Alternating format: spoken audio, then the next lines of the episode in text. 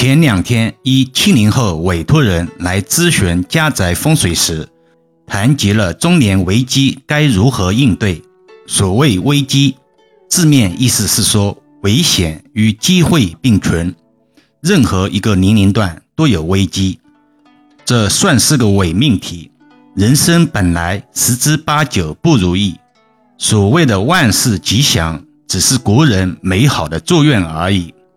熟悉易遥老师的听友们都知道，老师已年过半百，上有老下有小的年纪，也有大家都有的烦恼与开心之事。既然委托人提问了，当然要解惑，就事论事。如果某人正在经历中年危机，其实并不孤单。中年危机是一种普遍现象，不仅影响着个人。也对社会造成一些负面的影响。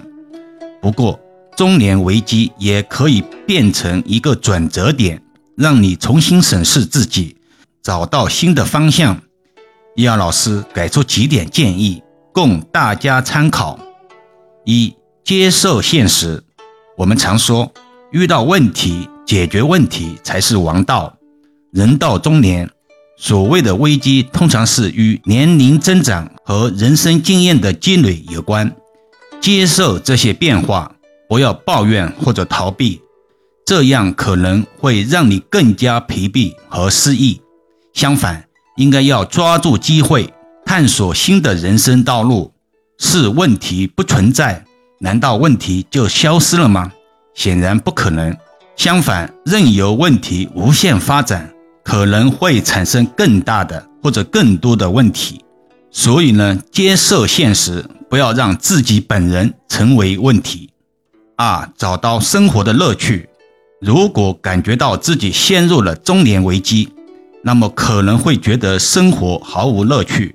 不过，应该尝试寻找新的兴趣爱好，比如把小时候由于客观原因不能实现的梦想。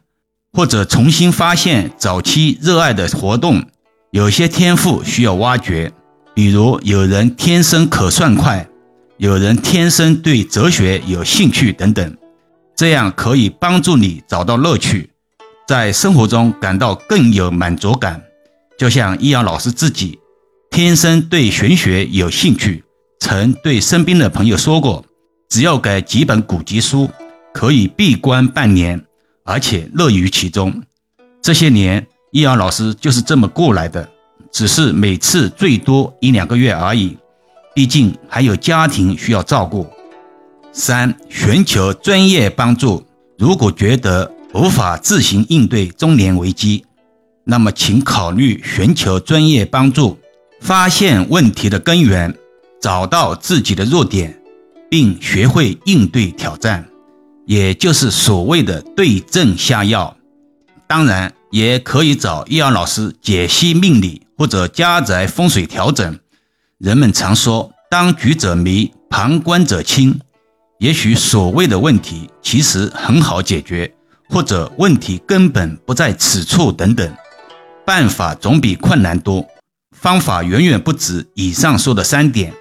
比如积极参加小区或者社区的公益活动之类的，易阳老师只是抛砖引玉而已。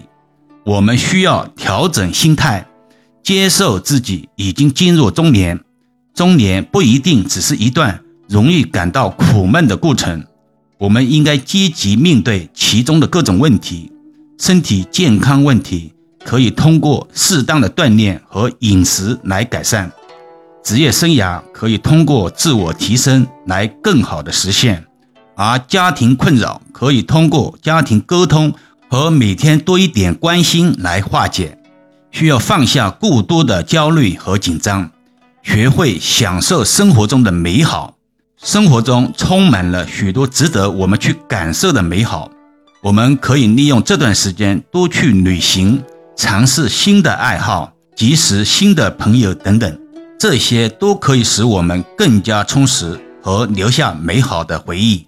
需要正视自己的状态，及时调整自己的生活方式，保持良好的生活习惯，如适量运动、饮食均衡、早睡早起等，是非常重要的。此外，还要保持积极的心态，学会疏导负面情绪，把焦点放在积极的方面上，增加自信和自尊心。